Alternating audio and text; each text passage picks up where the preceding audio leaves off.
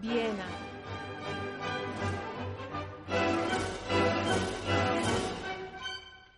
Acompáñenos a la Viena de principios del siglo XX, a un local situado en la plaza del Dr. Karl Luger, para hablar con Francisco Capella, físico de formación, socio fundador del Instituto Juan de Mariana y autodidacta en innumerables campos. Nuestro invitado, que nunca deja indiferente a nadie, nos hablará de la evolución de su pensamiento y nos detallará su hercúlea búsqueda de una explicación omnicomprensiva de la realidad. No se lo pierdan. Primer acto. Introducción. Paco Capella, bienvenido a Café Viena. Muchísimas gracias, José Augusto. ¿Qué tal?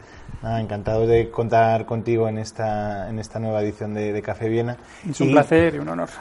Queríamos empezar preguntándote por, por tus primeros recuerdos, eh, siendo niño, eh, relacionados con la economía o con la política. ¿Qué te viene a la cabeza? Pues ninguno, porque a mí la economía y la política no me interesaban eh, nada. No, no, ya de niño, sino incluso en el colegio, no recuerdo si era en tercero de lo que hacíamos nosotros, o en tercero o en COU, teníamos una optativa que podía ser comercio. Y yo, ¡ah, qué horror! La evité, cogí geología, que tampoco es algo que me, que me entusiasmara en aquel momento, pero con tal de no hacer comercio, la economía y cosas de política tampoco me interesaron mucho. Pero ni leer la prensa o que tú en tu casa tuviese. Más tarde, de vez en cuando, pues mi padre compraba la revista Época, que no sé si todavía existe, ¿no?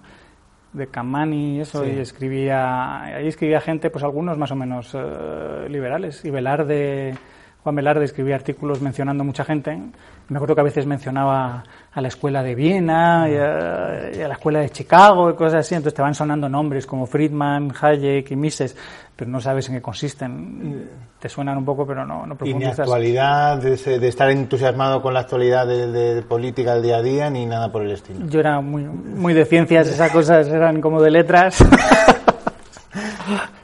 Y bueno, has citado ya a tu padre. Eh, ¿Qué educación y valores eh, recibes eh, en tu familia, en tu casa? Pues mi familia es una familia conservadora de clase media normal, del, de Madrid, del barrio de Salamanca, del Colegio del Pilar, clase media alta y tal. Bueno, y el Pilar, pues eso, es colegio religioso marianista.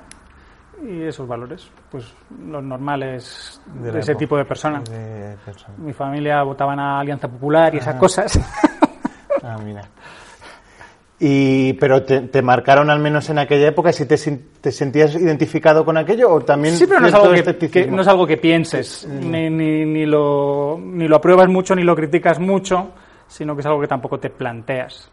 O con los años te vas dando cuenta, joder, pues yo soy liberal en el sentido de que me fastidia que me prohíban cosas y que me obliguen a cosas, y no solo a mí, que lo hagan a, a todos los demás pero como no, no, entras en cosas de filosofía política, pues no, no profundizas.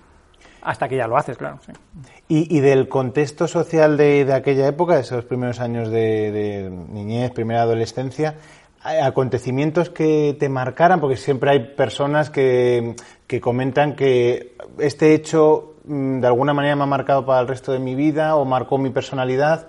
Eh, ¿No recuerdas nada en ese sentido? No recuerdo. Yo, cuando Franco se murió cuando yo tenía 10 años, me acuerdo porque no fuimos al cole, así durante un par de días, pero aparte, no sé, tampoco dice, bueno, pues algo cambiará, pero no, no, no sabes qué. Si no sigues, eres demasiado pequeño y no sigues la, la realidad política, pues tampoco. No, no hay ningún gran personaje ni ningún gran evento que pueda decir esto me ha marcado, me ha marcado muchísimo. Algún profesor en el colegio, gente muy buena de ciencias, que sí dices, hombre, yo tengo claro que, que lo mío son las ciencias, pero eso como profesor y, y por carácter, pero no gran evento social que pueda reconocer todo el mundo. Eso.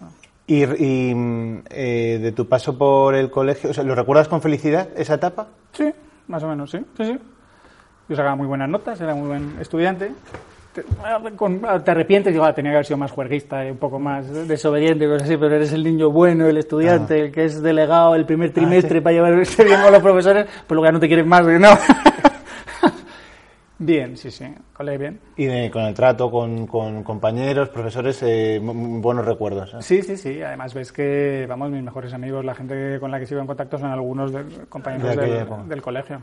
Hay otros que no los ves nunca, pero más o menos los sigues o los ves cada cinco años o algunos cada par de años en alguna cena que quedamos. ¿no?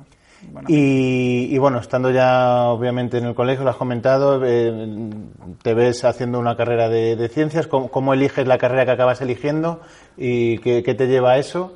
Hice físicas, la especialidad luego astrofísica. ¿Y astrofísica por qué? Digo, yo no era ni, aficionado a la astronomía ni nada. Pues un profesor un día en una clase dice, ah, hay que ver, los mejores se van a ciencias, a física se hacen astrofísica y cosas así. Y yo dije, no sé si me está provocando o qué. Pero dije, ah, pues, pues puede ser una buena idea. Las ingenierías en ese momento eran un año más y me parecían muy duras. Yo veía a la gente que hacía ingenierías que tenía como que estudiar mucho, trabajar muchísimo. Y yo tampoco tenía mentalidad de ingeniero. No tenía una afición de, pues quiero hacer esto. Eh, mi familia hay muchos arquitectos, mi hermano segundo es arquitecto, tenía claro que ser, ser arquitecto. Ah, entonces las ingenierías, digo, pues nada, biología y cosas así, en ese momento no, no me decían nada, entonces casi por eliminación era, era físicas. ¿Y entras en la universidad y cómo son tus, tus primeras sensaciones ahí? O... Que cambia todo mucho. Cambia mucho. que de repente de estar en un colegio donde te exigen mucho y te vigilan mucho y, y conoces a la gente que llevas todos los años, toda la vida con ellos, durante muchos años además llamándoles de apellido, ya solo en los últimos años ah, de nombre, pues empiezas a conocer gente que, que, es pues de muchísimos sitios distintos, de estratos sociales distintos, con ideas muy, muy diferentes. Y también ves que la calidad de la universidad, pues algunos profesores son muy buenos otros son muy malos. Entonces, pues, hay algunas asignaturas que, que, las sufres, otras que las disfrutas. Y, y, en esos primeros años de universidad tampoco se te despierta del todo la, la, intriga o la curiosidad por cuestiones más de ciencias sociales. Eh, no, nada, eso fue después, eso, fue después. Estoy, siempre lo he pesado que eh, yo entro en, en la universidad con 18, salgo con 23 y después un año lo dedico a hacer la mili para quitármela de encima, eh, que la hice de alférez del, del, aire, IMEC, en Armilla, en Granada, y luego estuve haciendo distintas cosas con distintas eh, becas o distintas posibilidades que, que, pude tener, porque tenía un expediente eh, muy bueno. Estuve en el Centro, Centro Europeo de Astronautas, por ejemplo, de la Agencia Europea del Espacio, un año en Colonia un año en el CSIC intentando hacer cosas de física de altas energías y física teórica, todo esto de cuerdas, eh, supercuerdas, esas cosas, pero vi que ya había perdido la capacidad de, estudiar física en profundidad y matemáticas y todo, y no, valía. Y al final acabo también estuve un año y medio en el astrofísico de Canarias, en el instituto, y ahí haciendo el doctorado, hice dos años de, cursos de doctorado, pero ahí de repente vi a, mitad que aquello no era lo mío, que digo, pues si sigo haciendo esto toda la vida me voy a morir de asco, porque esto es algo que puedo hablar de ello pues con tres o cuatro personas del ah. mundo y con el resto del equipo, pero no, no me veía así. Y al final acabo unos años de profesor eh, en la Universidad Alfonso X el Sabio, una de las primeras privadas que ah, hubo en España con el cambio de ley. antes había la de la Iglesia, pero las privadas ya, digamos, puras, más comerciales. Y ahí estuve tres años antes de que saliera luego a presentarme a controlador aéreo y, todo eso. Y es, eh, estando esos años de profesor, cuando coincides, coincido con una compañera de despacho, Marisa, que, era filósofa y le interesaban cosas de ciencia cognitiva, inteligencia artificial. Yo me animé a hacer dos años de cursos de doctorado en inteligencia artificial y al mismo tiempo ya sí que había empezado a ir leyendo cosas. Me acuerdo que llegué al liberalismo porque un día navegando por internet me pregunto, bueno, ¿qué cosas me interesan pero que no he, no he profundizado nada o casi nada? hombre, la economía, la ciencia económica, nunca, nunca he profundizado nada, nunca he profundizado nada. un amigo, un compañero de clase del colegio, no sé en qué conversación, me acuerdo que dio la, la, definición de economía, ah, pues la ciencia que estudia la asignación de, de recursos escasos. Y digo, va, ¿cómo no he pensado yo nunca en eso? ¿Qué, es un recurso? ¿Qué es escaso? ¿Qué es eso de asignar? Y entonces empecé a, un poco por mi cuenta a mirar, preguntas a profesores y te recomiendan el Samuelson, mm. y dices, Dios mío, qué ladrillo, qué horror. Como también me interesaba el liberalismo, pues buscando en Internet, por entonces no había Google ni nada, yo creo que debió ser Yahoo o algo parecido lo que usé, me pusieron en contacto con distinta gente, me pusieron en contacto con, con americanos, que era más fácil contactar con ellos, que entonces ya ah, tenían página web, correos electrónicos, y me dicen que contacte con... Eh, me dan tres nombres. Uno es Evaristo, creo que se llama Evaristo Amat, de León o algo así, no, me acuerdo del nombre, no es muy conocido. Pedro Schwartz y, Jesús Huerta de Soto.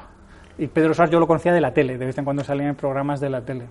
Pero digo, uy, esto es, es una persona como muy importante, ¿no? ¿Qué hago yo llamándole o, enviándole un mensaje y tal? Vamos a ver quién es este señor Jesús Huerta de Soto. Y le escribí. Ah, y escribiste a Huerta el- a su mítico mail, el de este de Dimasov. Dimasov, que Dimasov. lo tiene. Sí, sí, Dimasov era porque su hermano tenía una empresa de informática y cosas así, que, que me acuerdo que hasta le compré un ordenador en aquel entonces. Y bueno, eh, obviamente seguiremos luego profundizando en la cuestión Huerta de Soto, claro. pero mm, eh, sí quería comentarte, claro, que me, me llama la atención que al final das das con la economía, eh, que es luego tu, pues, tu ámbito de, de estudio y a lo que has dedicado ya el, el- resto de tu vida desde ese momento, pero un poco casi como, como rechazo, como insatisfacción a, a- a lo que te habías dedicado en un primer momento, a tus estudios iniciales que no acaban de llenarte. Y, Sí, pero no, y- tampoco, yo tampoco lo llamaría insatisfacción de que de repente digas esto no me gusta nada, sino eh, esto ya sé lo suficiente como para satisfacer mi curiosidad y no quiero vivir toda mi vida como un especialista de esto. Mm, y hay más cosas que me interesan. Entonces me Sí, interesaba, había oído hablar de cosas como la inteligencia artificial, entonces dije, venga, tengo que empezar a hacer cosas de inteligencia artificial, leer cosas de psicología, cosas de economía. Cuando dices, mm, yo no me considero un economista, un economista al uso, ni siquiera tengo la, la carrera de la licenciatura de económicas, luego hice el máster de, de economía de la escuela austriaca, pero hay cosas que saben los economistas que yo quizá no sé porque no me las he estudiado o las sé de, de otra manera. Eh, Es un poco por ir teniendo interés por ciertas cosas, no significa que el resto dejen las desprecies, sino que bueno, ya te interesan menos porque ya te las, te las sabes y vas descubriendo otras. Y, y bueno, entonces, eh, que, ante a ese mail que comentabas antes de, de Jesús Huerta de Soto, eh, ¿qué, te responde y cómo No, vas? no recuerdo, no recuerdo exactamente cómo fue su respuesta, pero me recibió en su casa. Ah. Te- me regaló el libro La acción humana y no sé si alguno más. La acción humana, tercera edición, tra- traducción, con perdón, espantosa. Luego con los años se, se corrigió. No sé si la gente sabe que en las traducciones antiguas se usaba el, no sé si se llama el, el inglés florido o el español florido. O sea, se- eh, no sé, Joaquín Rex traducía los, los adjetivos Ah, a, White Horse decía un blanco caballo. Entonces, todo el libro estaba traducido así y era dificilísimo leerlo ah, así. Las, las- creo que las versiones modernas, más des- desde la quinta o así, ya estaba, ya estaba la cosa corregida.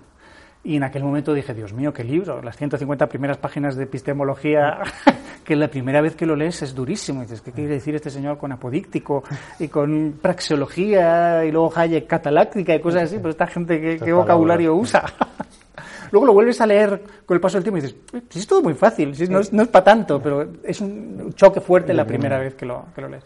Y me invitó a, a su seminario, entonces nada. fui ¿Estamos hablando de qué año, más o menos? Joder, no, no tengo ni idea, tendría que, que repasar, yo tendría 20 y muchos, pues 80 finales de... eh, ay, no, comienzos de los 90, mediados de los 90 más o menos.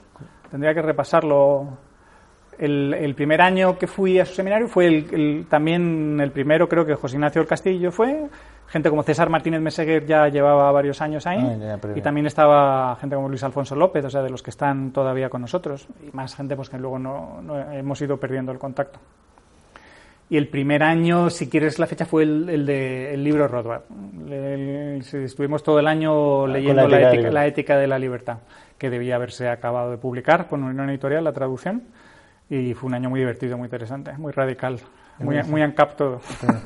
Y, y todo y con todos los alumnos eh, entusiasmados y volcadísimos en Sí, sí, muy divertido. Yo, mira, ahora me estoy acordando de eso, que lo, Huer- Huerta te vende el anarcocapitalismo nada más entrar. Ya, o sea, yo en su casa ya dices, Ah. bueno, ya, yo sí, esto de libertad, libre comercio, propiedad privada y tal, y no prohibiciones, lo entiendo, ¿no? Pero un estado mínimo, ¿no? La intuición que tienes para la justicia, la defensa, orden público, cosas así. Pues te dicen, no, no, eso todo el mercado, ya, el sector privado lo, lo hace todo. Bueno, sí. Sí que no que no fue progresivo sino que el choque ya es de- desde el primer minuto. Sí. y, y, y- y ahí en ese en el seminario de Huerta aparte de ese primer año continúas yendo con regularidad El segundo año, tendría que repasar los detalles, por cosas de que yo me movía, por cuestiones de estudios o trabajo, he estado algunos años eh, fuera de Madrid, creo que no fui tanto, porque sé, sé que es el año que se discutió su libro de dinero, banca y Ah. ciclos económicos, y a ese yo no fui tantas veces. Con y aparte ap- las, las veces que iba quizá no me interesaba tanto, porque yo por aquel entonces era muy a favor de sus ideas de crítica de la reserva fraccionaria y tampoco tenía gran idea de teoría monetaria, bancaria y crédito. Sí que recuerdo que alguna vez José Ignacio Castillo se oponía a él y Luis Alfonso López y otra gente se oponían a él y le trataban de explicar lo que le seguimos tratando de explicar ahora. Eh, sí, y, y, y, luego, bueno, y luego ya es posteriormente cuando hace su máster, ¿no? Ella el sí, máster esto ya, ya mucho, mucho después, porque ya llevábamos muchos, 2006 o- llevábamos, no sé si decirte 10 años o más en el mundillo, ya existía el Instituto Juan de Mariana o lo acabábamos de crear.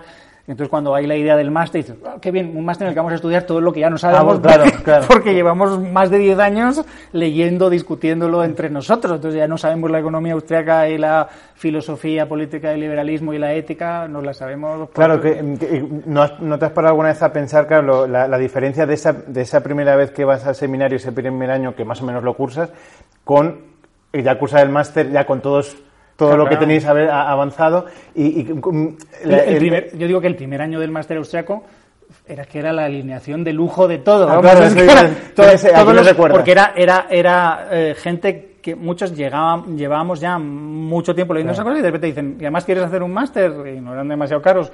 Venga pues vale tenemos el tuyo máster Rayo por ejemplo estaba y, y ahora que te digo no me acuerdo de quién más había pero Maite, algunos quizá, nos ¿no? no no, Ah. Maite Maite si lo ha hecho lo ha hecho después Rayo Ra- seguro, Raquel María, también. María Ah, Blanco María de profesora. No, Raquel no, y José Ignacio no, no, lo- no lo ha hecho nunca, no sé si es Raquel, pero estaba María de, de profesora, Gabriel yo creo que estaba también, de- Ah, Gabriel. Gabriel. estaba de profesor, Jesús de profesor.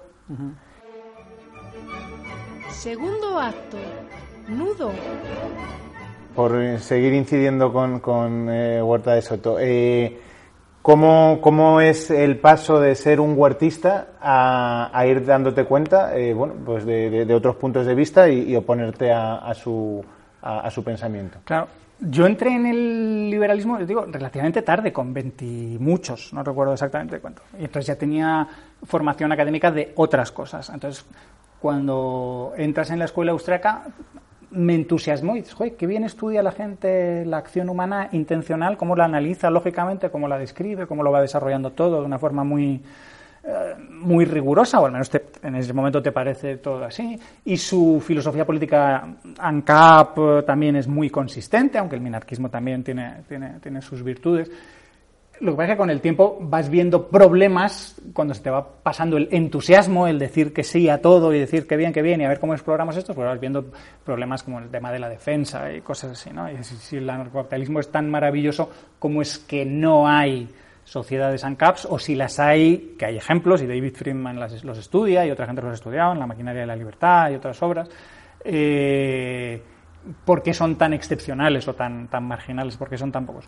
Y sobre todo, cuando llega la crisis, el 2007, finales de 2007, eh, yo me doy cuenta de que tengo que ponerme a leerme teoría monetaria, de banca y finanzas ya, algo que pensaba haber dejado para, para el final de mis días, digamos, para cuando me jubilara y tuviera mucho tiempo libre y estuviera muy aburrido, y bueno, entonces ya estudiaré banca, dinero y finanzas y cosas así.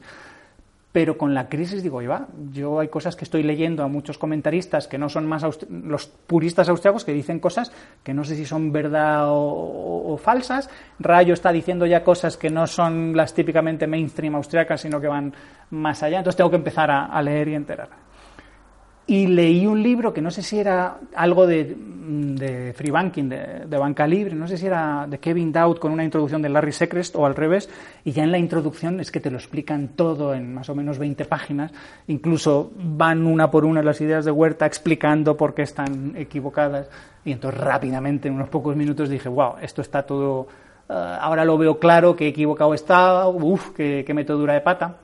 Aparte, yo es que me había dado cuenta un día, José Ignacio del Castillo, en una de sus charlas, de repente pone un, un balance en la pizarra.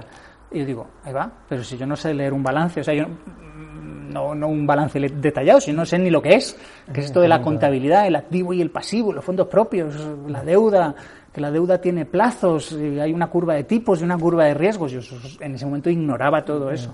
Entonces, en cuanto te empiezas a meter y profundizas, te das cuenta de los errores que tienen los, los críticos de la reserva fraccionaria.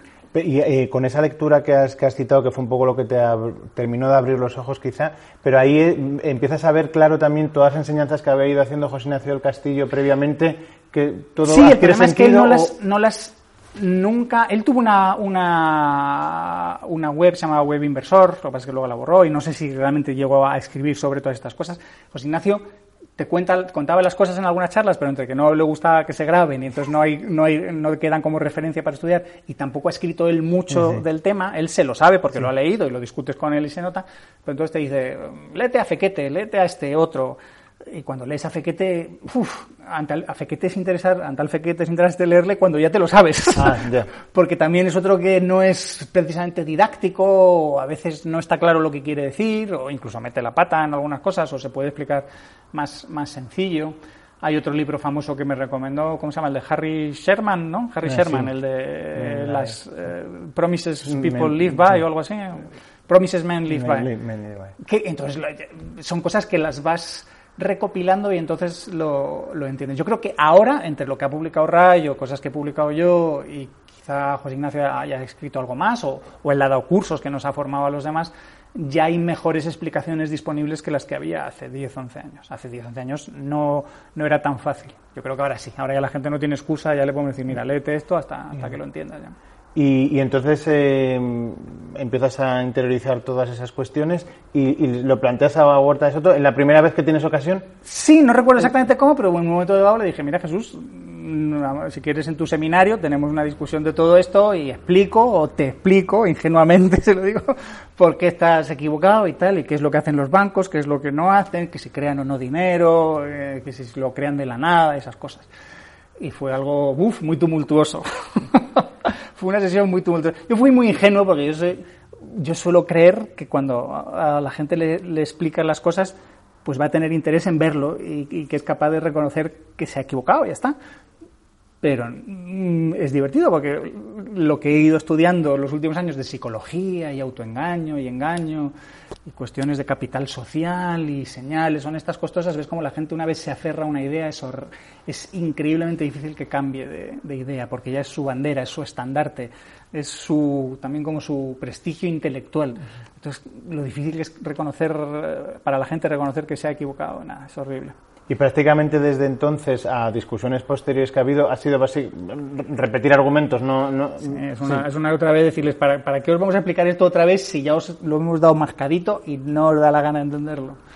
Eh, a, aquello a, a, mí me decepcionó mucho ver que Huerta estuvo dos o tres años, yo creo que desesperado, porque quizás de repente se dio cuenta que es que tenía todos, y lo voy a decir aunque esto suene mal, a sus alumnos más brillantes todos en contra, y entonces dices, puf, empezó a, dar algunos panfletos en algunas eh, reuniones y algunas de las charlas de, que da en el Congreso de Economía Estaca, intentando seguir con sus críticas, pero todos le mirábamos, esto es casi peor de lo de antes, o sea, está desesperado, está agarrándose a cosas que no tienen ningún sentido. Nos mirábamos y decir, bueno, llega a decir que que el contrato de préstamo mm, en plazo no predeterminado o de duración no determinada o de duración muy corta, de unos minutos, eso es un absurdo, una aberración o cosas. Pero, pero qué desesperación con tal de no reconocer que se ha equivocado. y, mm, pero con, con el propio Huerta de Soto, eh, ¿Ya habías tenido enfrentamientos por la cuestión eh, religiosa previos? ¿O, fueron a raíz de ahí? Enfrentamientos no. bueno, enfrentamiento, no, no, pero alguna vez, si quieres eso lo hablamos, yo sí, yo fui creyente religioso hasta los 20 muchos años, no recuerdo, 28, 29, no me acuerdo.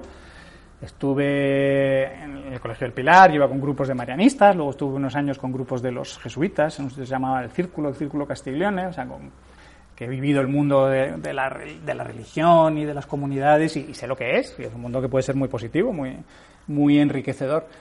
Incluso pasé seis meses en la Universidad de los Jesuitas en, Guatemala, que ahí ya conocí la marroquín mucho antes de llegar al, liberalismo, ah. porque casualmente un profesor, el profesor Suger, llevaba cosas de física ahí y en un congreso que fui de cosas de matemáticas y física, fui a ver su despacho y los despachos estaban en la marroquín. Y dije, wow, qué edificio esta gente, qué espectacular. Y yo le pregunté, ¿y este tipo de universidad qué es? ¿Es privada? ¿Es pública? No, esto es privada. Ah, y liberal. ¿Y eso qué quiere decir? Pues que no aceptamos subvenciones públicas. Y yo, pues qué gente más rara, ¿no? Qué, curioso haber dado con la marroquín sin venir del liberalismo. Muchísimo. Y muchos años antes que todos los demás, pero no conocía a nadie, porque yo solo fui a ver a este señor a su despacho. Cuando años después me hablan de la marroquín, yo, no me lo puedo creer, yo soy el primero que han conocido. Y pasé seis meses ahí con los jesuitas, intentando echar una mano en la universidad de. Fue un desastre, la verdad, no conseguí hacer nada. Y al volver, y con diversas lecturas que yo iba haciendo de cosas de biología, de evolución, un poco de, también de crítica de la religión, yo voy viendo, mm, esto no encaja, esto no me encaja las ideas que tengo acerca de cómo es el mundo, de lo que me dicen pues misas, en sacerdotes, los sacerdotes y estas cosas. Entonces yo voy dejando de ir a misa y voy interesándome más, en, precisamente por estudiar, juez, si la religión es tan importante, eh, vamos a ver qué se puede leer sobre la religión, no desde un punto de vista, digamos, apologético, de defensa, de promoción, sino científico o, filosófico. Entonces he empezado, llevo muchos años leyendo cosas de, ese tipo. Y alguna vez le propuse a Jesús, oye, si quieres, mmm, hago una presentación de esto y intentando encajar la naturaleza humana con las explicaciones religiosas, porque a mí siempre me ha parecido que hay mucha demasiada presencia en el liberalismo de gente que trata de meter una antropología cristiana, una antropología, no sé si llamarla trascendente o sobrenatural, cuando son cosas que no hace falta y, que dañan al carácter científico que debería tener un poco la ciencia económica o la psicología. Y yo creo que eso no Jesús no debió sentirse muy cómodo porque digamos que me, me, contraprogramó. De repente yo creía que iba a estar solo y dar la presentación y me dice, y ahora va a hablar José Ignacio del Castillo. Y digo, qué casualidad. Justo una persona que defiende la religión y todo eso y habló.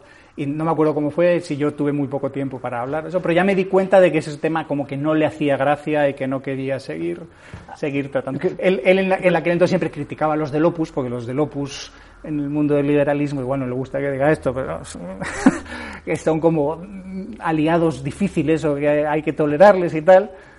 Eh, pero poco a poco fui viendo, claro, pero tú tienes el mismo problema. Y, y, en esa o sea, en, esa contraprogramación, pero eh, porque fue como para debatir, José Ignacio y tú, sobre esta cuestión. No me acuerdo, no me acuerdo exactamente qué, qué pasó ese día, pero lo que sí me acuerdo es que fue un, como una jugarreta de estas, de, yo haber pensado, bueno, eh, porque normalmente en las, el seminario de Jesús una sola persona prepara un tema y luego se discute. Y de repente llego ese día, eh, entonces, eh, bueno, pero antes va a hablar José, yo. Pero no, este no era el día que iba a presentar yo esto. es una pena que no me acuerdo exactamente lo qué pasó después, pero sí que me quedé con esa sensación de, mm, esto es una pequeña jugarreta que no te gusta esto, pues vale. Y, pero bueno, eh, eh, tú fuiste, y lo, puedes reconocer, eh, ya no formar parte de una religión o ir a misa, sino una persona de fe. Sí, de fe racional o razonable. O sea, si a mí me dicen que los milagros no han existido, pues digo, pues es verdad no habría tenido ningún problema. También me ha interesado desde hace mucho tiempo el yoga y el budismo y cosas así.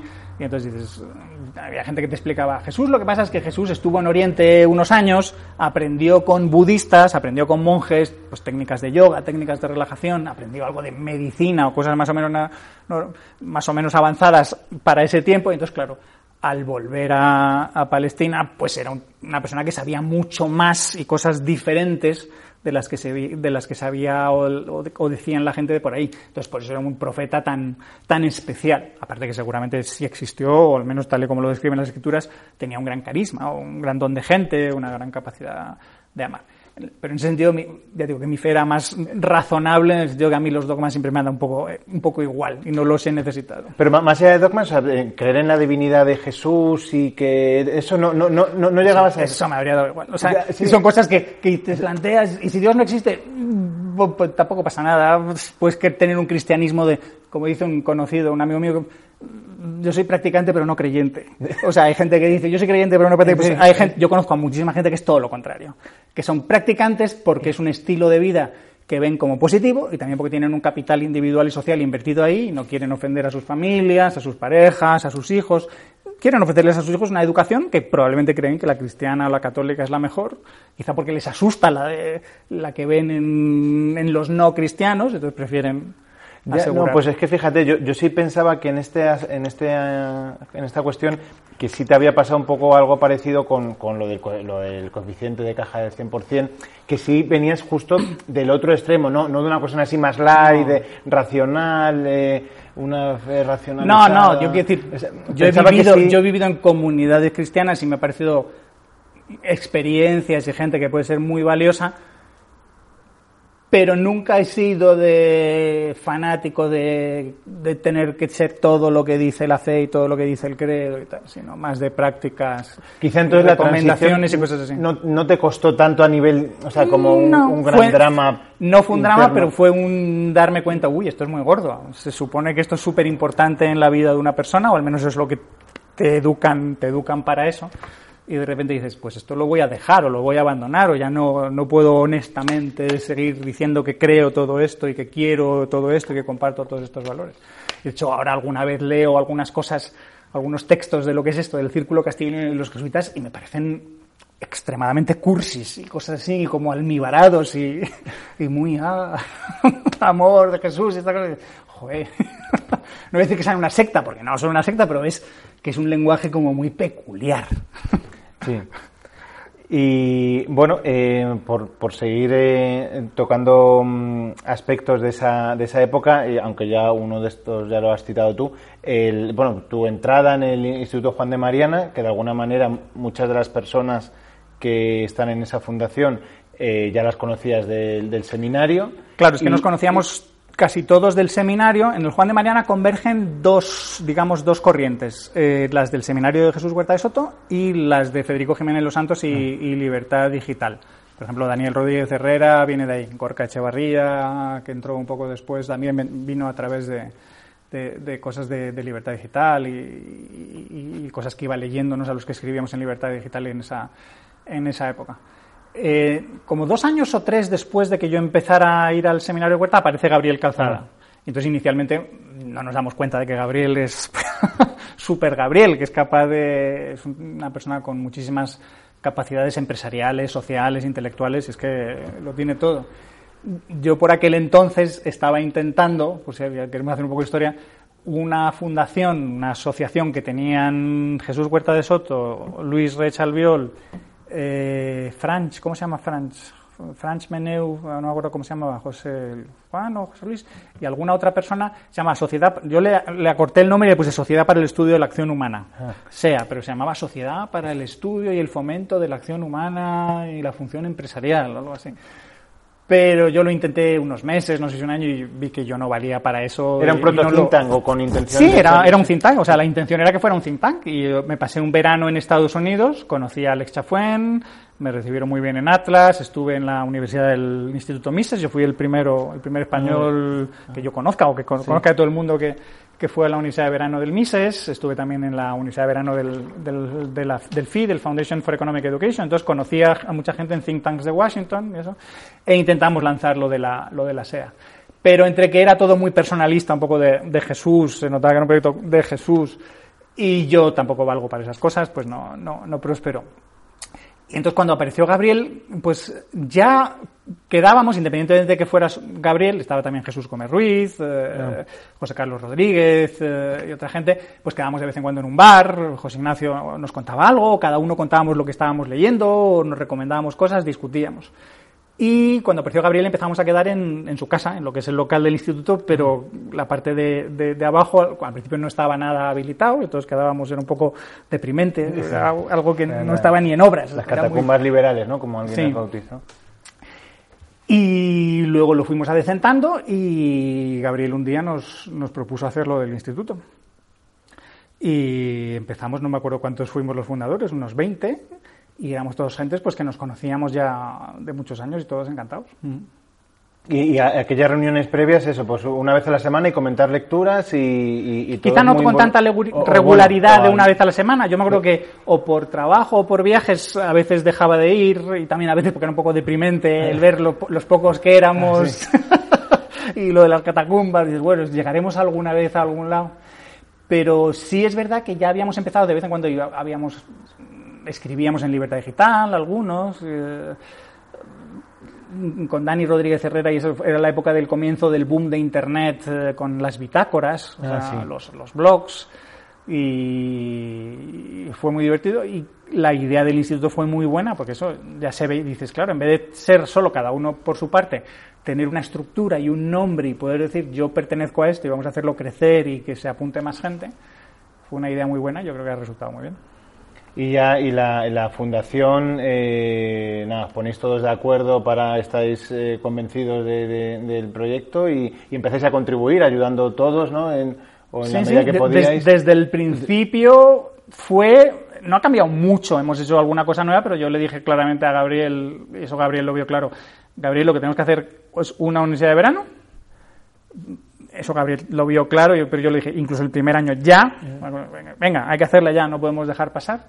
Conseguimos que nos financiaran, nos patrocinaran algo, creo que fue el, el Parlamento de Canarias o el Parlamento de, de, la isla de Santa Cruz de Tenerife o el Cabildo de Tenerife o algo así, y fuimos ahí. La primera universidad de verano fue en Tenerife y luego las siguientes yo creo que fueron en Aranjuez, no sé, ya, y alguna en, Madrid, en la propia Rey Juan Carlos, ah, cuando la Aranjuez, en Aranjuez no, no nos quisieron, no nos pusieron algún problema. A mí me quisieron vetar alguna vez también, Aranjuez me contó Gabriel, hasta que luego ya empezamos a ir a Lanzarote para ser totalmente independientes. Y aparte Gabriel insistió, porque él es algo que a mí no se me habría ocurrido nunca o no le habría dado tanta importancia, lo de la, Cena de la Libertad como evento de juntarnos todos y aunque cueste dinero hacer algo como de nivel y invitar a gente y pasárnoslo bien una noche. El Congreso Austriaco se empezó a hacer, yo creo, también desde el primer año, por, además en Santiago, con la gente de Bastos, ah. cuando apenas conocíamos a Bastos, ah. eh, la gente de Santiago organizó el primer Congreso Austriaco que fue estupendo, lo único es que llovió mucho y pasamos mucho frío, pero nos lo pasamos muy bien con la gente de ahí. Y ayer estuve hablando con, gente de qué pasa con Students for Liberty Galicia, a ver si se animan y hacemos más cosas otra vez con ellos, porque fue un congreso estupendo, muy, con muchísimo público de ahí y muy buen ambiente. Y el, choque. lo hemos repetido todo siempre. De conocer a Bastos la primera vez, ¿no? ¿Te debe impresionar? Sí, sí, sí, claro. Bastos yo como lo conozco hace mucho ya estoy muy acostumbrado, ya sé por qué hace reír a la gente y cómo lo consigue, pero cuando al principio es que no puedes evitar que te caiga bien, es todo un personaje, además es muy interesante lo que sabe y las cosas que te cuenta y es un placer contar con él. Y bueno, por, por cambiar eh, y, pasar a otro punto, eh, ¿Cuáles son las líneas de, investigación eh, que has ido llevando en, un principio cuando llegaste al liberalismo y luego en las actuales? Un repaso a, tu, a tus intereses y, a dónde te, gustaría llegar. Hombre, yo cuando llegué al liberalismo vi que lo que tenía era mucho que aprender y en cosas de economía siempre considero que estoy aprendiendo. Con el tiempo me he ido dando cuenta de que la escuela austriaca tiene buenas ideas, pero corres el riesgo de caer en la escuela austriaca como si fuera un agujero negro y no poder salir de ahí. Y, creer que todo lo que dice la escuela austríaca es correcto, o lo que dice Mises o Hayek es correcto, o Rothbard, y que todos, todos los demás están equivocados o que no hay nada de valor fuera. Yo creo que esa visión es muy peligrosa. La escuela austríaca tiene muchísimas cosas muy interesantes, algunos errores eh, o simplificaciones o, falta de interés, por ejemplo, la falta de interés que tiene por el tema de la psicología, ¿no? diciendo, bueno, esto es praxeología, pero la psicología o timología a un lado, eso es otra cosa. Yo prefiero un estudio más integral de, de, la naturaleza humana, y no solo de la naturaleza humana, sino de la naturaleza mm, de todo, de la naturaleza animal, de la naturaleza biológica, y conectándolo con la naturaleza física en general. Entonces, una de mis líneas de investigación es eh, juntarlo todo. Es decir, ver cómo con unas gotas de física, muy poquitas, unas pocas gotas más de química, muy poquitas, las esenciales para entender biología, y, una, y un par de ideas biológicas, que ya sabéis, ¿no? los seres vivos son, agapito, agentes autónomos autopoyéticos.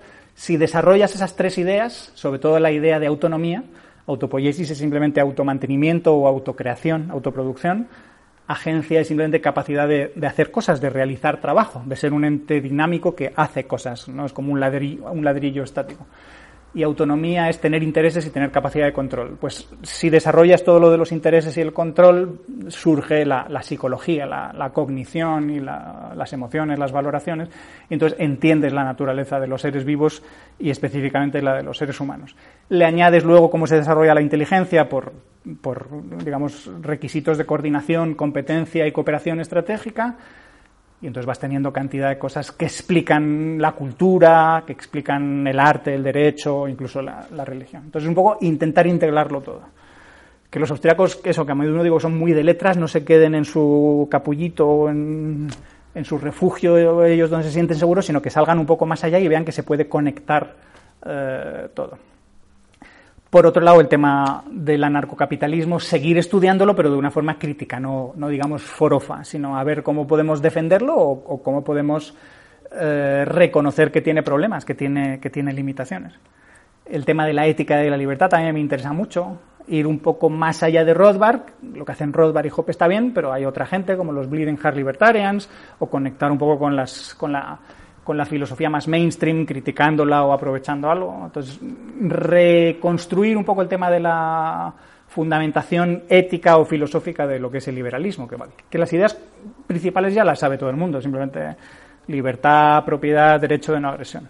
Y yo las desarrollo simplemente partiendo de que es eso es el resultado al que vas a llegar si partes de que lo que quieres es unas normas que sean universales, simétricas y funcionales. ¿eh? Unas normas, leyes o reglas para ordenar la sociedad, para ordenar las interacciones entre los sujetos, y quieres que sean universales, o sea, las mismas para todos, y simétricas, o sea, que lo que vale para respecto a B tiene que ser también lo mismo para B respecto a y funcionales quiere decir que las normas funcionen, que no se carguen la sociedad, sino que permitan coordinarla y que esa sociedad progrese y salga para adelante.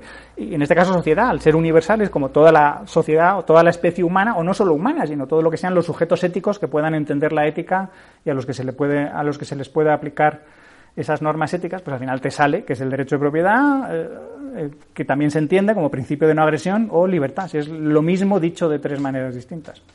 Y bueno, te, lo habrán preguntado muchos, eh, ¿por qué no te decides a eh, publicar un, libro ah. eh, en alguno de estos ámbitos de tus líneas de porque investigación? soy un poco asistemático en el trabajo y un poco vago y ya tengo unos años y porque yo no vivo en el mundo académico, entonces no necesito escribir un libro y porque hay muchas cosas que ya están escritas hay muchas cosas que ya están escritas, entonces la gente quiere que vaya a los artículos. Mis artículos en Juan de Mañana son muy densos, pero son muy densos porque esos son como casi algunos como capítulo de, de, libros. Se podrían coger eh, y añadir referencias, añadir alguna cosa más.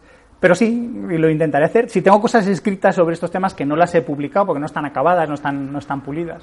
Y a veces porque te desesperas un poco que las escribes, se las cuentas a la gente y luego no se dan por enterados, ¿no? Mira que os he explicado psicología evolucionista millones de veces y memética y cultura y, os he explicado la biología y la evolución y algunos vais y me escribís algunas cosas que me dan ganas de tiraros un ladrillo a la cabeza. Eh, no, incluso ya no libros, sino que no sé cómo lo tienes en ese sentido de avanzado, la, idea del, doctorado. Quizá tampoco lo necesitas, obviamente. Igual, si es que a mí me da igual tener el título de doctor o no, creo que es más interesante escribir un libro que sea suficientemente potente como para que sea riguroso y la gente se lo tome en serio, pero me interesa más que sea comprensible. Esas cosas que la gente cree que no le has contado nada porque lo has porque lo ha entendido perfectamente. Y entonces dices, pues esto no tiene ningún valor porque lo ha entendido todo. Ah, pues no, eso es que te lo he explicado bien. No como con Keynes, ¿no? Que, que no se le entendía. Sí, no solo con Keynes, hay muchísimos pensadores en filosofía, los posmodernos y tal, que tratan de usar el lenguaje lo más complicado posible para parecer que son muy profundos y que están como más allá de la comprensión de los, de los mortales. Yo digo, no, no, no. si alguien hace algo así, es que es un jeta, probablemente. Es decir, hay, hay, veces que no te queda más remedio que usar un lenguaje técnico y que y hay conceptos que pueden tardar en asimilarse ¿no? y en manejarse con soltura. Pero, pero, pero, yo creo que las cosas, ya digo, por ejemplo, como explico yo la biología y cómo voy explicando evolutivamente cómo surge todo, creo que se puede hacer sin que la gente se pierda, o sea, sin que la gente se maree y diga, uy, no me creo nada de todo esto o no entiendo nada de, todo esto. Eh, bueno, y de hecho eso, ese propio, ese curso, eh, sí, o, ese, ese curso lo he, dado en OMA, o sea, si no existe el libro, al menos existe el, el, PowerPoint de mi curso, que son 210 páginas de, de, palabras clave y irlo estructurando todo. Ese es el primer esfuerzo que hice. Pues, estos temas parte de mi labor en el instituto es no solo explicar esto, sino intentar conseguir de alguna manera que interesen más a la gente, porque eso yo no lo puedo forzar. Si a la gente le divierte más temas históricos o temas más de teoría económica, ya no les puedo forzar. Y mm, otro aspecto de tu vida ha sido, y bueno, es, conocido por muchos, el que fuiste controlador aéreo. Lo fui precisamente porque cuando conocí el liberalismo, eh, yo estaba, ya digo, en la universidad está Alfonso X el Sabio y de repente digo, ah, ¿y ahora qué hago? Yo había pensado que ya toda mi vida iba a estar dando clases aquí, de lo que fuera. ¿Te había hecho la idea de ser profesor? Sí, de cosas de informática o de física o de matemáticas. De hecho, cuando yo entré, ¿de quién quieren ustedes que dé clase? Podría dar de matemáticas, de física o de informática. Me dijeron, bueno, necesitamos más gente en informática. Pues bueno, pues voy a, informática. Pero y fue, hice los años de cosas de inteligencia artificial para profundizar un poco más, quizá hacer alguna tesis doctoral en cosas de inteligencia artificial. Pero cuando descubro el liberalismo, la escuela austriaca y, y, a Huerta y todo, digo, wow, esto, esto es mucho más divertido que todo lo demás. Yo creo que esto puede ser para toda la vida. Entonces, digo, bueno, pero entonces, ¿qué otra oportunidad de trabajo? ¿Cómo me reciclo? Y yo había coincidido en alguna fiesta o con gente que, que habían sido conocidos míos y me han dicho, ah, pues estoy preparando un curso de controlador aéreo. Ah, pues ¿qué hay que hacer? Pues te presentas a este concurso y tal. Y entonces accedes a un curso y ya está, te preparan y te asignan plaza y todo eso. Y yo me presenté, lo, lo, Pero sa- se- lo se- saqué. Sería pero dura, ¿no? La- el, el estudio de eso. No había, no había que estudiar nada. Años después sí pusieron que hubiera que estudiar algo, de temario simplemente para reducir un poco la cantidad de gente que se presentaba. Es que éramos como 10.000 para 100 plazas o para 150 plazas, no me acuerdo. Y eran unos psicotécnicos muy duros. A mí siempre me habían interesado los psicotécnicos. Llevaba años haci- estudiando un poco cosas de psicología, haciendo psicotécnico. Entonces digo, wow, son los psicotécnicos más duros que había hecho nunca. Exámenes de inglés también bastante fuertes. Y nada, los chequeos médicos y cosas así, entrevistas. Y, y accedí y estuve un montón de años trabajando, viendo que aquello era un chollo, un chollo excesivo. montando a base, a base de que, es el, que el Estado monta cosas y las monta mal. Y entonces al final abusan eh, los proveedores de servicio, en este caso los, los trabajadores, los contratadores, abusaban, abusábamos todo lo que podíamos. Entonces siempre pedir más gente, siempre quejarse de que no hay suficiente gente, que si es un trabajo muy estresante, que es algo que está totalmente exagerado. Y ya en el verano de 2010, ya que yo estuvo, es cuando estuvo a punto de estallar, cuando ya el gobierno socialista, o Sí. que era José Blanco, Bebiño Blanco, dijo, bueno, esto ya se tiene que acabar porque este colectivo que esté cobrando 700 millones de euros cuando hace X años cobraban la mitad, pues es que esto se nos ha ido de las manos. Y es verdad, es que se, les había ido de las manos totalmente con la apertura del nuevo Barajas y cosas así.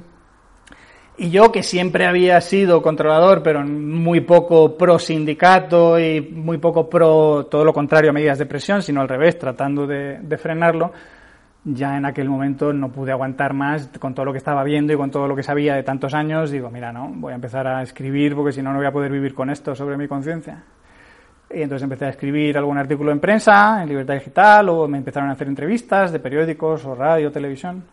Y claro, se armó gorda. Mis compañeros, algunos de ellos empezaron a difamarme, a insultarme, a decirme de todo. Y, pero incluso eh, cara a cara o, o a través de. Eh, no, sobre todo de, la gente es muy cobarde, sobre todo de forma anónima o en sitios difíciles de, de rastrear. Sí, no, cara a cara sobre todo es como silencio total. Sí, Ah. alguno te llamaba por teléfono y te insultaba, pero... eh. Y viste que ahí, bueno, obviamente, pues bueno, sí, preferiste mantener cierta dignidad ante, ante esa situación, y, y- pero que no te acabó más remedio que acabar dejando eso por Sí, mi irrespirable, situación, ¿no? El mi situación era tan incómoda porque yo no tenía ni, obviamente, el rechazo total, el odio eterno de mis compañeros y es que la empresa tampoco sabía qué hacer conmigo porque yo iba como por libre. Porque en la empresa había gente, sí, que quería poco poner orden, pero veías que estaban con una mentalidad como muy burocrática y de no mover un dedo hasta que el de arriba les dijera qué era lo que había que hacer. Mientras que yo tenía muy claro qué era lo que había que hacer, como empezar a decir ciertas verdades, algunas ya se estaban diciendo, pero empezar a decir otras como que las horas que decían que trabajaban pues, que eran falsas, que estaban exageradas y que sobraba gente por un tubo. En vez de poner cámaras de televisión eh, para que la gente pudiera ver cómo era el trabajo y para que no hubiera tanta trampa, tanto escaqueo, para que no se mintiera tanto, simplemente que la gente un poquito de transparencia.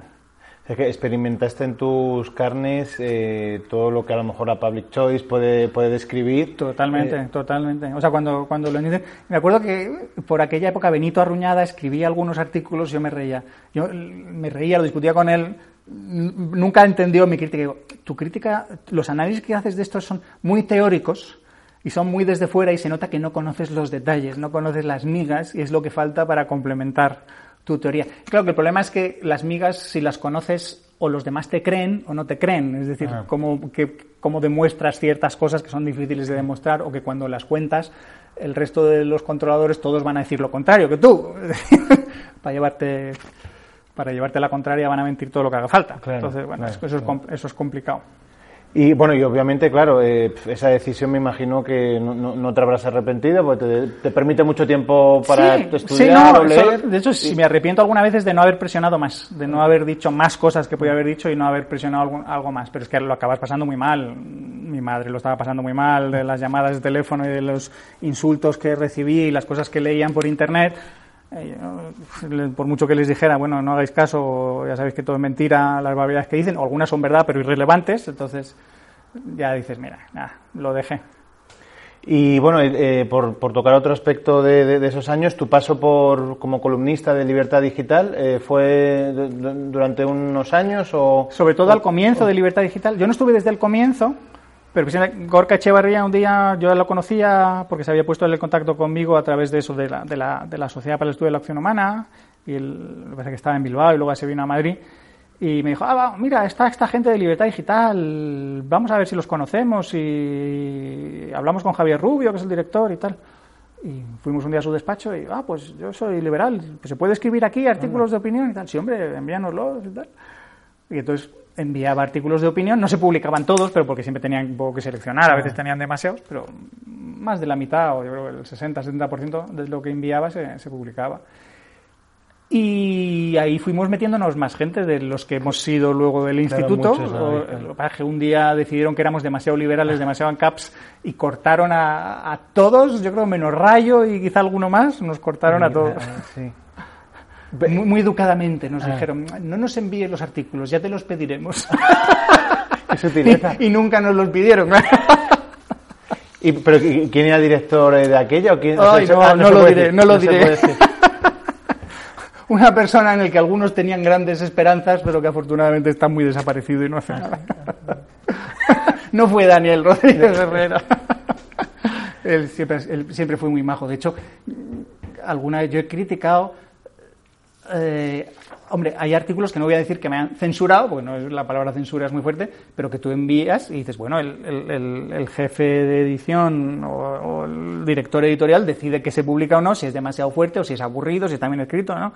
Pero yo he logrado publicar artículos contra José María Aznar cuando estaba en el gobierno, contra Ana Botella y contra Esperanza Aguirre. y el de contra Ana Botella yo lo envié pensando, joder, Dani se dará cuenta de que esto no se debe publicar, pero yo me di el gusto de... Y no, lo publicó y le echaron una bronca horrible. ¿Sí? no sé si fue contra algún, con alguna cosa de la prostitución o algo así, que yo ya siempre decía ah, que, que, eso no podía ser, que eso no era, esas mujeres no eran libres, lo de siempre. Sí. Tercer acto, desenlace. Eh, Paco, pues para eh, abordar ya esta fase final de, del Café Viena, vamos a abordar algunas cuestiones relacionadas con, el liberalismo y me gustaría preguntarte cuál es tu opinión sobre los motivos que, explican la falta de impacto de, unas ideas que son sin duda pues las más las que promueven la justicia, la prosperidad, la realización personal, eh, con diferencia respecto a las demás, eh, pero que no acaban de tener ese calado en la sociedad. Claro, Vamos a ver, es, es una cuestión, mm, hay gente que dice, pues, por ejemplo María Blanco insiste mucho en eso, es que somos muy aburridos y no sabemos vender.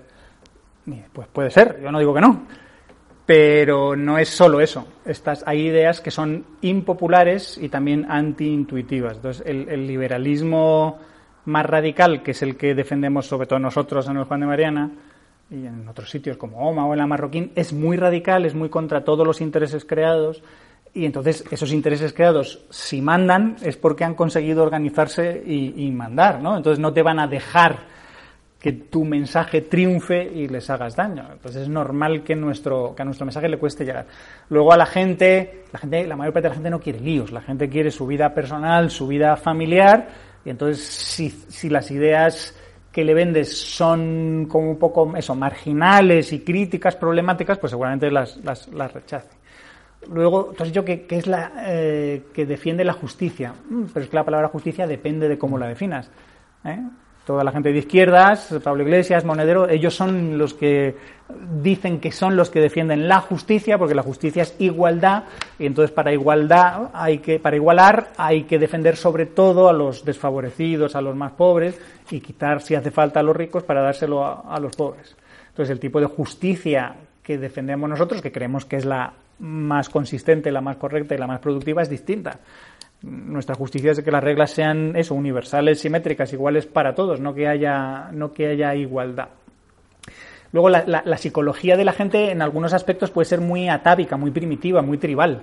El ser humano ha vivido cientos de miles de años en grupos familiares muy pequeños. Entonces, la psicología evolucionista te explica cómo nuestra mente, tenemos una mente en un mundo moderno por todo el desarrollo cultural y tecnológico que ha habido, pero nuestra mente sigue teniendo tendencias o emociones o instintos propios de, la edad de piedra. ¿no? Entonces tendemos a ser tribales, tendemos a, apuntarnos a un grupo y a ser leales a ese grupo y no pensar, sino repetir las consignas del grupo. Entonces el liberalismo creo que no siempre lo consigue, pero intenta no ser eso, intenta fijarse más en el individuo y pensar, razonar las cosas o utilizar evidencia empírica lo más correcta posible para ver qué cosas funcionan y, qué no funcionan. Entonces yo siempre le digo a la gente que, bueno, bienvenidos al liberalismo, pero es una vida un poco dura porque la mayor parte de la gente o no te va a entender o si te entiende no le va a interesar o lo va a rechazar porque se van a sentir amenazados o incómodos. ¿Y, tú eres em, partidario de o recomiendas que cuando hay este tipo, o sea, fomentar este tipo de, discusiones o eso solo va a, provocar enconamiento? Me refiero a ámbitos ya personales o familiares. ¿Te refieres sobre el liberalismo? Sí, sí, cuando, a, pesar de, de encontrar ese rechazo, eh, de dar la, batalla o, ah, sí, sí, no. no. Con esto no estoy diciendo que haya que callarse, ¿no? Simplemente saber qué es lo que te vas a encontrar, no ser tan ingenuo de creer que estas ideas, porque siempre lo, siempre pasa, siempre ves que alguien que acaba de leerse la acción humana o acaba de llegar al liberalismo y ve que es la solución a todo y trata de contárnoslo a los que llevamos muchos años en esto y como si lo fuéramos a conseguir mañana con, con dos medidas que hay que decirle a los periodistas y a los políticos, a los profesores lo que hay que hacer y que ellos lo van a hacer. Simplemente saber que mover a la sociedad y mover el mundo de las ideas cuesta mucho, pero que siempre que tengamos una oportunidad de hablar de ello, ¿por qué no? No, en, o sea, en, ámbitos públicos eso seguro, pero, te lo decías ah, también en entornos privados. Claro, es que no, te lo decía Lilo, porque alguna vez nos habías comentado pues que en tu familia, obviamente, tú, en ese sentido... Eh, eh, ah, yo, con mi familia no discuto el tema del liberalismo, salvo que me pregunten y no, me lo han preguntado prácticamente nunca. Me imagino que alguna vez algún, se habrán leído alguno, algún artículo mío o han, o han visto los vídeos, pero no me comentan gran cosa. Mis familias son más bien conservadores, con algún tinte liberal, pueden decir que les gusta Esperanza Aguirre y cosas así, pero no entramos nunca a discutir esas cosas. Pero luego con otros amigos así, pues sí entras a discutirlas y a veces ves que les pueden interesar o les puedes enseñar algo, pero a veces se cabrean. O sea, hay, gente que, que, que te dice, bueno, pero esto es una cosa egoísta o esto no puede funcionar o esto me lo dices tú pero no me lo has argumentado bien y entonces le dices, bueno, pero argumentame esto. Oye, yo no voy a decir que sea el economista más brillante del mundo y insisto, hay cosas de economía que no me lo sé, pero mm, dime a quién me tengo que leer o dime qué idea hay equivocada. ¿eh? Entonces a la gente le cuesta aceptar mucho, la gente vive en sus nichos mm, familiares, sociales, e insisto, el liberalismo es muy ácido, igual como que la teoría de la evolución es muy ácida con todo el mundo del creacionismo y eso, pues el liberalismo también es ácido con todo el, con todo el mundo social. ¿Y, cómo mejorar en ese sentido? Mm, conocerlo cada vez mejor para al menos no meter la pata. Yo suelo decir, algo que estoy diciendo últimamente es, vale, las malas ideas son malas, pero a mí me fastidian más las malas defensas de buenas ideas. Porque entonces ya queda una idea que es buena, y que sabemos que es buena, cuando alguien ha oído una defensa mala, ya va a rechazar, y, si no es tonto y ve que la defensa es mala, pues va a rechazar la buena idea. Entonces va, a ser difícil convencerle, o como le decimos, oye, perdona, pero es que este señor que te lo ha explicado está equivocado y no, hay que tener mucho cuidado. Pues, pues a mí me entristece muchísimo el tema de la reserva fraccionaria, porque dices, el sistema monetario, bancario, financiero es crucial. Las crisis económicas no son las principales, las gordas, no son reales, lo que se llama teorías reales del, del, ciclo, no son simplemente por shock, por shock exógenos o cosas raras, son básicamente financieras, bancarias.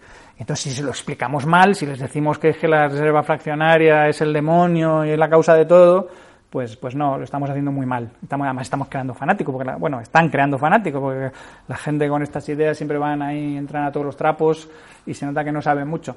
Y cuando tratas de explicar el tema que es más técnico y es menos espectacular, del descalce de plazos y riesgos, pues entonces hay que tener ya conocimiento teórico. Entonces, conocer los temas de los que hablas y luego saber quién es tu público para intentar amoldarte a él.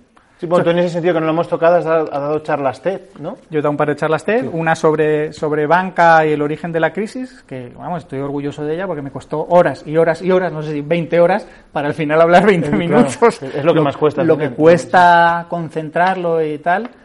Y la última sobre el liberalismo, como la receta para, para la prosperidad, eh, el liberalismo, igual meterlo todo, muchísimas ideas en, en 20 minutos y estar dispuesto a ir a, donde te llamen, intentar hacerlo bien y entre nosotros también discutirlo todo, pues con fervor, con pasión, pero intentar no llevarse mal. Y sobre todo le digo a gente que cuidado con el entusiasmo, porque el entusiasmo te puede cegar.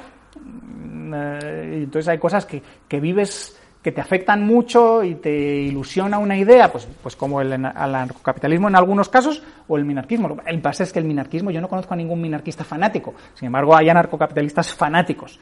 ¿eh? Entonces, cuidado porque el fanatismo es bueno en el sentido que te da energías, pero es malo en el sentido que te ciega. No ves, como el amor es ciego y no ves eh, los defectos o los problemas de tu querida o de tu querido, pues igual hay ciertas ideas que te puede pasar lo mismo. Entonces, no sé si ahora me preguntarás lecturas, autores, recomendaciones. Pues yo, sobre todo, es que la cosa sea amplia. Que si ya te has leído a Mises, pues, salvo que quieras ser el hiperespecialista del mundo en Mises, pues dejes a Mises o a Hayek o a Rothbard un rato y te vayas a leer a otra gente que lo más probable es que aprendas más leyendo un autor nuevo que leyéndote el cuarto o el quinto libro de un autor que ya conoces. ¿eh? Entonces, a la escuela austríaca, dejar de mirarse el ombligo. A todos los que dicen que hay que profundizar en la praxeología y en la intencionalidad, yo digo, si es que ahí no vais a profundizar nada más porque ya está dicho todo prácticamente. Lo que hay que ir es al revés, un poco más allá. Perderle el miedo a la psicología, perderle el miedo a la, a la ciencia. Leer sociología, por ejemplo. Eh, y yo considero que los sociólogos como pensadores muchos son muy débiles, que cuando hacen análisis económicos son patéticos y, casi todos tienden a ser de izquierdas. Pero si no lees sociología no vas a entender cuáles son los problemas que tienen las sociedades y por qué la gente piensa como piensa, por qué la gente insiste en que quiere seguridad social y esas cosas.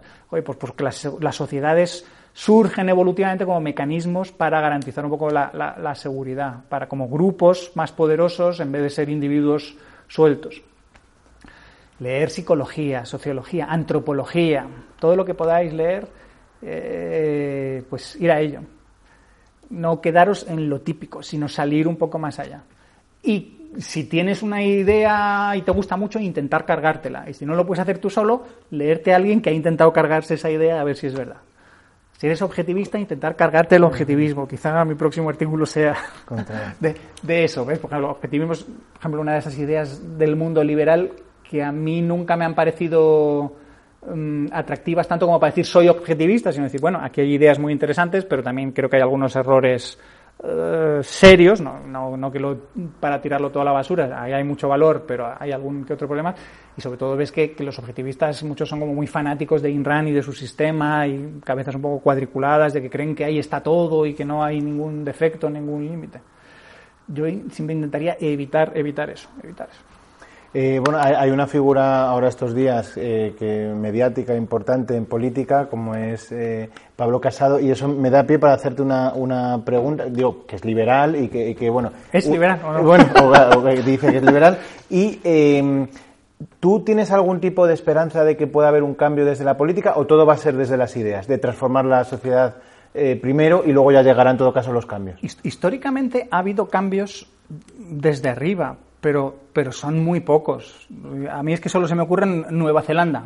Siempre digo el mismo ejemplo, Nueva Zelanda a finales de los 70, porque tienen la economía tan hecho unos zorros que entra un gobierno socialdemócrata y empieza a quitar subvenciones, a desregular y a privatizar cosas. Y yo creo que funcionó porque lo hicieron tan deprisa y porque estaban tan mal que, el país se dio cuenta de que tenían que, que, resolver ahí muchísimas cosas. Y el cambio entonces fue, fue enorme.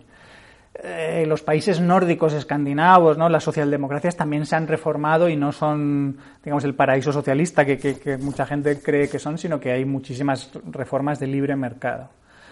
España yo tengo pocas esperanzas porque igual es cuestión de que yo soy muy crítico y negativo con todo, pero desgraciadamente España lo veo como el país del escaqueo, la trampa, la picaresca y la chapuza. Y, con eso no quiero decir obviamente que todo el mundo sea así, hay muchísima gente que se esfuerza, que sufre, que suda, que sangra, pero ah, somos muy dados a la, a la trampilla. Mira, ahora, se están viendo en prensa todos los tejemanejes del rey y su amiga íntima y sus cuentas y tal. Todo esto seguro que mucha gente lo sabía desde hace mucho y no han querido tocar a los poderosos. Entonces es muy difícil que las cosas cambien. Y el PP no es un partido, digamos, reaccionario para hacer grandes reformas.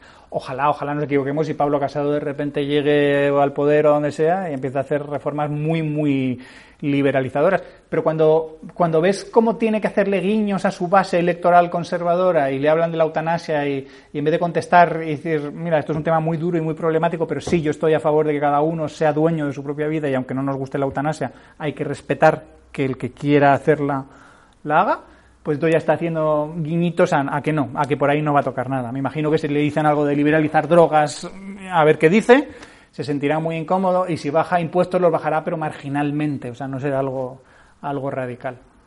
Entonces, sí, muy optimista, entonces no eres de cara No, tampoco, a... tampoco súper pesimista, ¿eh? porque ves que hay cosas que dices que aunque el, el Estado tiene muchísimo poder, los políticos ya tienen algo de nociones de economía y hoy día quizá no se animarían a hacer otro planeo o chorradas así, o, o, saben que no pueden subir los impuestos a lo bestia, o saben que el mercado laboral no pueden darle mucha manga a los sindicatos o regular mucho porque todas las empresas se van, el capital se va, los ricos se van y la economía se hunde.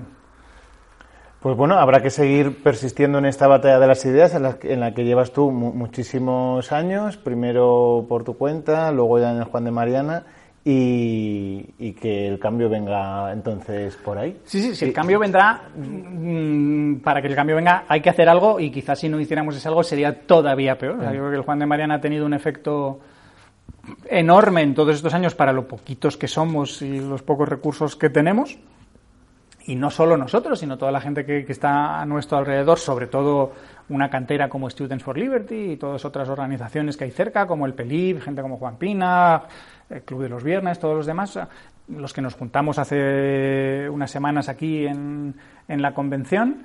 Eh, cada vez hay más y cada vez podemos tener uh, más capacidad para hacer uh, piña. ¿Ves? Y en eso diría, pues eso, eh, ser liberal es algo integral, en el sentido de... Yo, yo, no voy a decir que un liberal económico no me valga como liberal, pero al menos que sea sincero y reconozca, bueno, yo soy solo liberal en lo económico. En lo moral o en otras cosas ya es que no. Entonces es preguntarle, oye, ¿y por qué? ¿Qué problemas tienes ahí? Bueno, y la cuestión no es que no lo seas, sino que se imponga a los demás, ¿no? Ah, ya, ya, no ser... estoy diciendo de la gente que, que, que no, que, eh, yo puedo ser liberal en lo moral, pero eso no quiere decir que lleve una vida disoluta de sexo, drogas y rock and roll para nada. Pero sí que estoy a favor de que todas esas cosas se, se legalicen, se permiten, no estén, uh, no estén prohibidas, por muy incómodas que sean. ¿eh? Por ejemplo, gestación subrogada, todas estas cosas. Y entonces ahí a veces el trabajo lo tenemos que hacer contra los socialistas un poco en lo económico, pero también tenemos que dar el callo contra los conservadores, haciéndoles ver que o están equivocados o simplemente es que quieren imponer sus criterios a todos los demás. Pues eh, Paco, ha sido un placer eh, contar contigo en este Café Viena y, y muchas gracias. Un placer y un honor para mí, José Augusto. Gracias a vosotros. Gracias.